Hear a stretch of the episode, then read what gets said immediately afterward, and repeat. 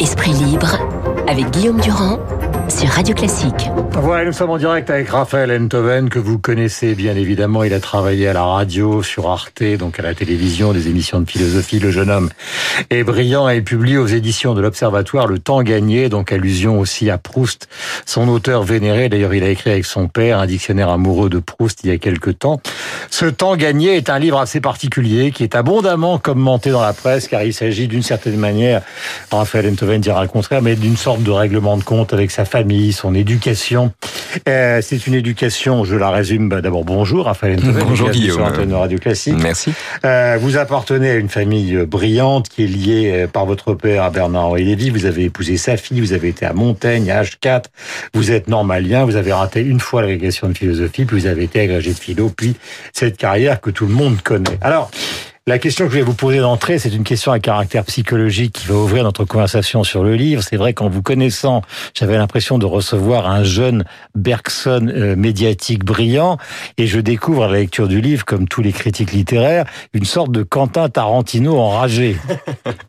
Écoutez, j'ai découvert moi-même que j'étais fait de cette violence-là, euh, de cette dimension-là, et que peut-être aussi le, le, le, 20 années à faire de la philosophie ou à écrire des essais était aussi une façon pour moi de mettre à distance la, la violence dont je dont j'étais capable mhm. et qui se trouve incontestablement dans ce livre qui est venu sans que je le prévoie mhm. euh, mais qui et ce n'est pas un livre de vengeance par rapport à celui bah, de celle qui fut votre épouse, qui a écrit Rien de grave il y a 20 ans, où elle vous comparait à Terminator. Euh, oui, alors non, c'est, elle, elle comparait, elle comparait ma, ma, ma femme, ma future femme à hmm. Terminator, pas moi. Euh, ce serait trop flatteur. J'aurais été, flatté. Oui, mais euh, euh, il s'agit pas tant de vengeance que d'un exercice d'autofiction. Justine Lévy s'est livrée il y a 15 ans à un exercice d'autofiction où elle dit des choses qui, sur moi, sont des choses, à mon avis, monstrueuses et, et fausses. Euh, mais peu importe, c'est le jeu. De quel type? C'est le jeu. Bah, écoutez, des choses assez simples, si vous voulez. Justine Lévy raconte dans son dans son livre, par exemple, que je l'ai contrainte à avorter et que si si on avait gardé l'enfant, il porterait le nom qui est le nom que j'ai donné ensuite à l'enfant que j'ai eu avec une autre femme. C'est quand on fait ce genre de choses, si vous voulez, quand on raconte, quand on donne sa version des choses, il faut s'attendre aussi à ce que d'autres en donnent une. Euh, il n'y a pas plus d'obscénité dans la, la description du corps de son conjoint que dans la description. Mais pourquoi 20 ans après alors? Je ne sais pas.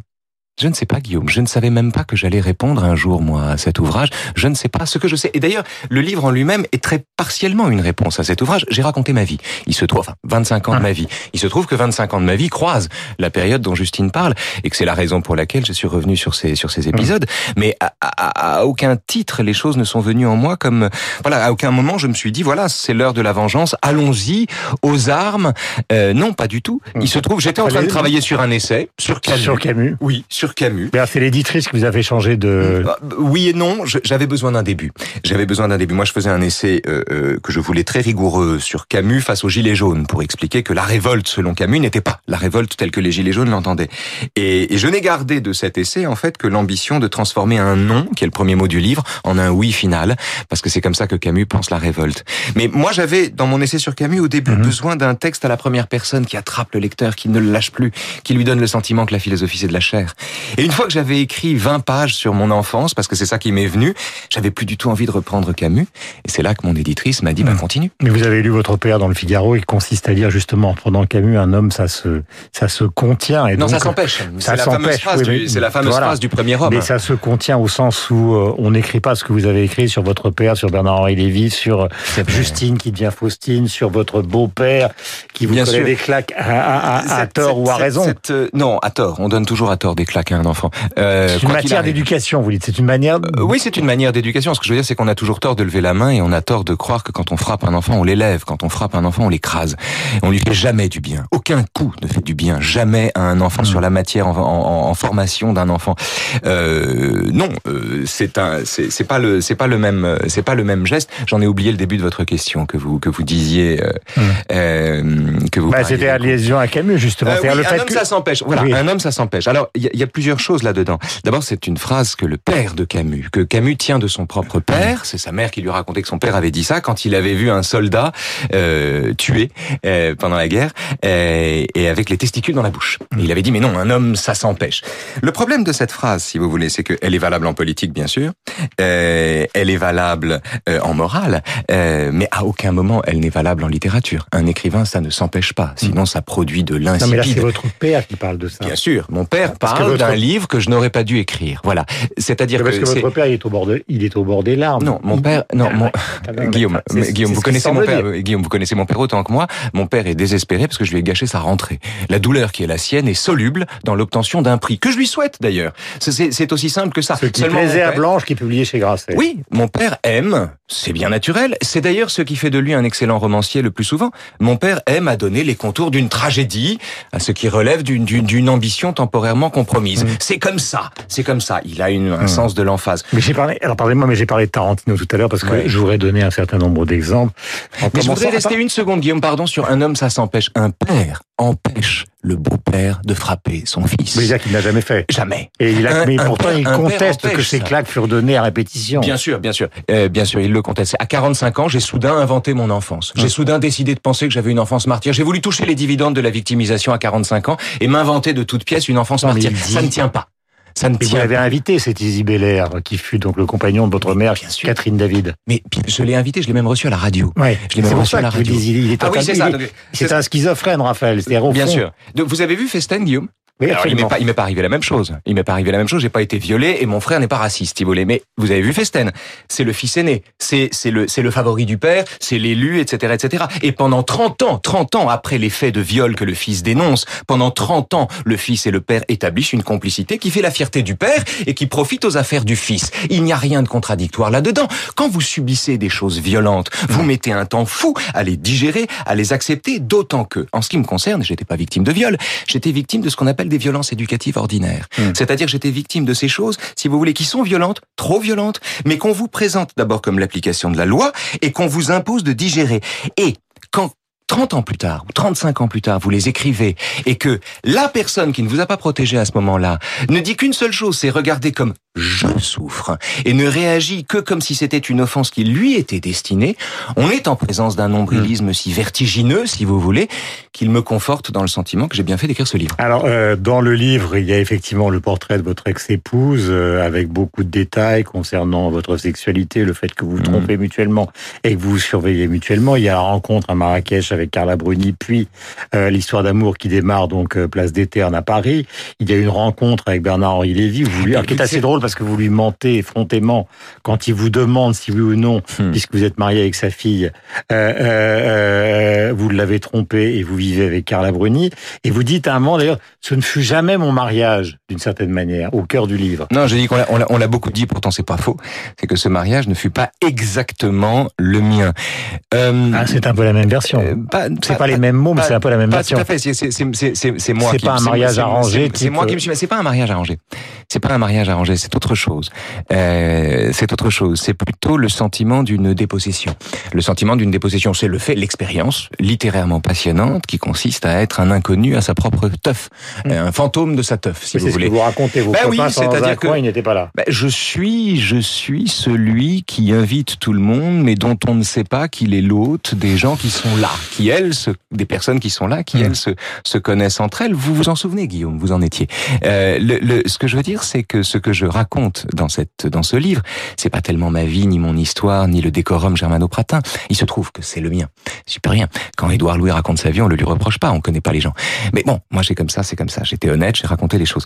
Euh, euh, le problème n'est pas pour moi de raconter euh, le décorum germano-pratin. Le problème, c'est de raconter un enfant qui apprend à se composer une identité malgré la violence dont il fait l'objet quand il est petit Mm. et malgré l'indifférence de ceux qui, sans être violents avec lui, Mhm. tournent le dos à cette violence parce que ça les dérange. Mais vous écrivez qu'il n'y a pas de mauvais parents. Non, il n'y a pas de mauvais parents, il y a que des leçons à tirer. Vous avez d'excellents parents qui produisent des enfants héroïnomanes, vous avez des parents détestables qui font des enfants polytechniciens.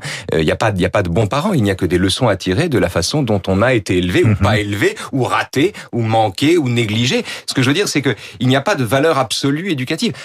Vaut mieux être aimé que pas aimé, j'imagine. Mais en soi, il n'y a pas de bons parents. Combien de euh, au début des mots, Sartre explique que sa grande chance est de n'avoir jamais eu de père sur les épaules Hmm. et donc de n'avoir aucun surmoi.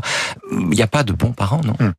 Est-ce qu'il y a dans tout ça une affaire de, de narcissisme? Tout à l'heure, je parlais de la rentrée littéraire.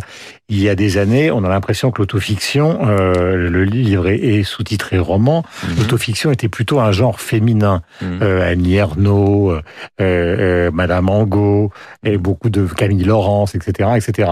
Et puis dans cette rentrée littéraire, il y a le yoga, euh, euh, donc Emmanuel Carrère, Carrère, et puis il y a le vôtre qui est hein. aussi une certaine forme euh, d'autofiction. Donc est-ce que ça veut dire que quelque chose a changé dans ce genre littéraire, qui était au départ peut-être, même si c'est c'est vieux comme le monde, de se Ah, à travers pas. un roman Masculiniser l'autofiction, je ne sais pas. Je ne sais pas. Il n'y a pas de hasard. Peut-être, peut-être, Guillaume. Alors là, pour le coup, vous êtes meilleur euh, connaisseur des tendances que moi, puisque je, je, je, je lis moins de livres que vous.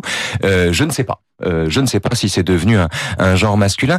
Ce que je sais, en Bah, vous revanche, connaissez la psychanalyse. Par exemple, la psychanalyse fonctionne. euh, euh, moi, je suis un psychanalyste très amateur, Mhm. mais il y a le surmoi qui s'empêche pendant des années, et puis il y a le ça qui tout d'un coup s'exprime. Pourquoi tout Oui, d'un coup mais le, le, le- ça était plutôt féminin et maintenant il passe du côté des garçons? Regardez sais pas. Moix, par exemple. Je ne sais pas. C'est une question que je ne me suis jamais posée. Je ne sais pas. J'avoue que j'en- sais rien.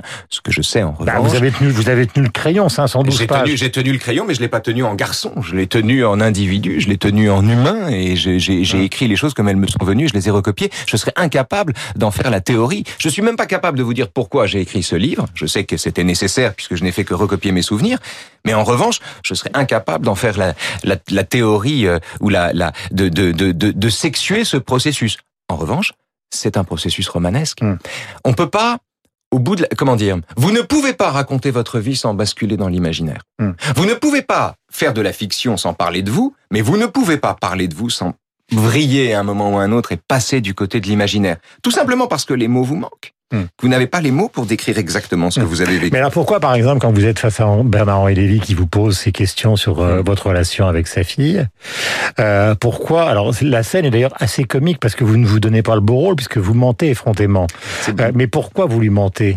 Ah, alors, Parce que a- ça donne, à- ça donne à ce livre une sorte de courage à, à retardement. Il y, a, il y deux choses hein, dans l'histoire. D'abord, il y a la, la- la scène entre moi et Bernard-Henri Lévy, et puis que personne ne connaît, à laquelle personne n'a assisté. Et puis il y a la scène que je décris dans le film, qui est Dans, l'inspiration, qui est le souvenir de la chose, où le narrateur effectivement ment comme un arracheur de dents à son futur ex-beau-père pour des raisons très simples, c'est qu'il ne veut pas que son futur ex-beau-père sache encore, sache déjà la vérité et avec tous les problèmes que ça va poser. C'est-à-dire que euh, il est il est contraint stratégiquement, temporairement de mentir. Ce qui est étonnant avec cette scène, c'est que la scène s'est passée à peu près comme je le décris, autant que ma mémoire peut s'en souvenir, et que pourtant c'est une scène euh, qu'on trouve aussi différemment et bien mieux écrite bien sûr dans le voyage au bout de la nuit euh, sur l'amiral Bracton quand Bardamu ment comme un arracheur de dents aux militaires qui veulent jouer aux osselets avec ses dents Mm. et qui leur dit mais comment moi votre frère qui est mêlé mon sang au vôtre etc or j'avais pas lu le voyage au bout de la nuit Mm. j'ai découvert des années après en lisant le voyage au bout de la nuit que euh, cet enfoiré de Bardamu avait menti exactement de la même manière que moi. C'est Mm. étonnant. Euh, et je dois dire que la, Mais la- c'est après la guerre de 14, c'est dans la souffrance totale d'une génération. c'est dans la des souffrance, milliers- mais c'est surtout le fait d'un millions- malentendu. C'est des le- millions de morts. Vous, vous n'avez pas connu cette période-là. Vous n'êtes même pas dans la position. Je, je fais, je, je- j'exagère mon propos, mais vous n'êtes même pas dans la position de Modiano quand il écrit un pédigré que son père laisse pendant la guerre, pendant des mois sans jamais non, le bien voir. sûr, mais il n'y a pas d'enjeu de société derrière mon geste. D'abord, c'est pas moi, c'est le narrateur. Non, mais il y a le il y a problème pas d'en- d'intensité du malheur. Le vôtre, peut-être, puisque c'est, un malheur relatif Bah, ça, n'est que le mien. d'être un normalien. Bah, euh, c'était pas d'être normalien qui me rendait malheureux en l'occurrence. C'était de, c'était de quitter une femme et toute une famille et tout un univers euh, au nom d'un, au nom d'un désir. C'est une décision qu'il est Mm. difficile à prendre, en particulier quand l'ensemble des, des, des, des, des acteurs de la chose, en particulier quand les acteurs sont nombreux, quand plein de gens sont penchés sur votre couple, et que par ailleurs c'est une décision qu'on vous interdit de prendre et que 20 ans plus tard on vous interdit de raconter. Mm. C'est ça qui est extraordinaire. C'est l'histoire d'un enfant, et c'est pour ça que le livre va plus loin que ma petite vie. C'est quand même l'histoire d'un môme à qui on a passé sa vie à dire tu ne peux pas dire ça Hmm. depuis qu'il est petit et à qui d'une certaine manière il y a au moins un enfant de 7 ans à qui l'on continue de dire aujourd'hui il peut pas dire ça. Nous avons quelque chose de commun. Euh, vous avez repassé l'agrégation. Moi, je l'ai raté comme vous une première fois, mais Mhm. je n'ai pas demandé de l'argent à mon père pour pouvoir la passer une deuxième fois, alors que vous, vous lui avez demandé de l'argent. Donc, vous faites passer votre père pour un une sorte de, de radin dans une, dans une conversation. Non, non, non, non, moi, je non, peux non, pas le faire. Non, non, j'ai pas fait passer mon père pour une sorte de radin. C'est pas vrai. Pardon, Guillaume. Lui le j'ai- pense peut-être. Ben, il pense ce qu'il veut, c'est son problème, mais, Mais ça n'est pas, ça n'est pas ce que j'ai fait. Ça n'est pas ce que j'ai fait. Il se trouve que quand on est normalien, on doit remplir chaque Ouais, année un programme d'études. Quand on n'accomplit pas ce programme d'études, et l'année de la grecque, il arrive que certains normaliens plantent la grecque, même si on est bon, eh ben, euh, l'année de la grecque, du coup, on a, on a, on n'est pas, on n'est pas salarié l'année suivante. J'avais besoin d'argent pour repasser la grecque, et mon père, Et moi, j'ai bossé. généreusement, quoi donc? Moi, j'ai bossé, Oui, j'ai aussi je bossais, je filais des cours, c'est pas le problème. Mais pardon Guillaume, euh, euh, demander de l'argent à ses parents une fois quand on a 23 ans parce que les circonstances vous y obligent n'est pas euh, infamant. Ça a duré un an et je crois qu'on s'en est remis. Pourquoi Carla Bruni est-elle la sainte de cet ouvrage et nous en terminons? C'est pas Carla Bruni, elle s'appelle Béatrice et elle porte un nom dantesque, une hein, si j'ose dire. Oui, c'est une, elle porte un, elle porte un nom dantesque. Elle est, elle est la, la, la, première fois, comment dire, c'est un enfant qui jusque-là, ne cessant de confronter ce qu'il espère avec ce qu'il rencontre, est constamment déçu par la réalité, et soudain, comme avec une chanson de Renaud, c'est le seul exemple qui lui vienne à l'esprit, et soudain, en voyant cette femme, la réalité lui semble plus désirable que son rêve. Et il se dit, tiens, voilà, le réel a vaincu le rêve en combat singulier, je peux cesser de rêver. Désormais, le réel est là. Le temps gagné est un roman qui est publié aux éditions de l'Observatoire Raphaël Enthoven et donc euh, le roman de votre père Jean-Paul, Ce qui plaisait à Blanche, qui est publié aux éditions C'est autre Grasset, chose. euh, qui est donc euh, sélectionné dans plusieurs prix littéraires. Merci Raphaël d'être venu ce Merci matin. Guillaume. Et on pense aussi à votre papa qui est quand même blessé par tout ça à 8h50.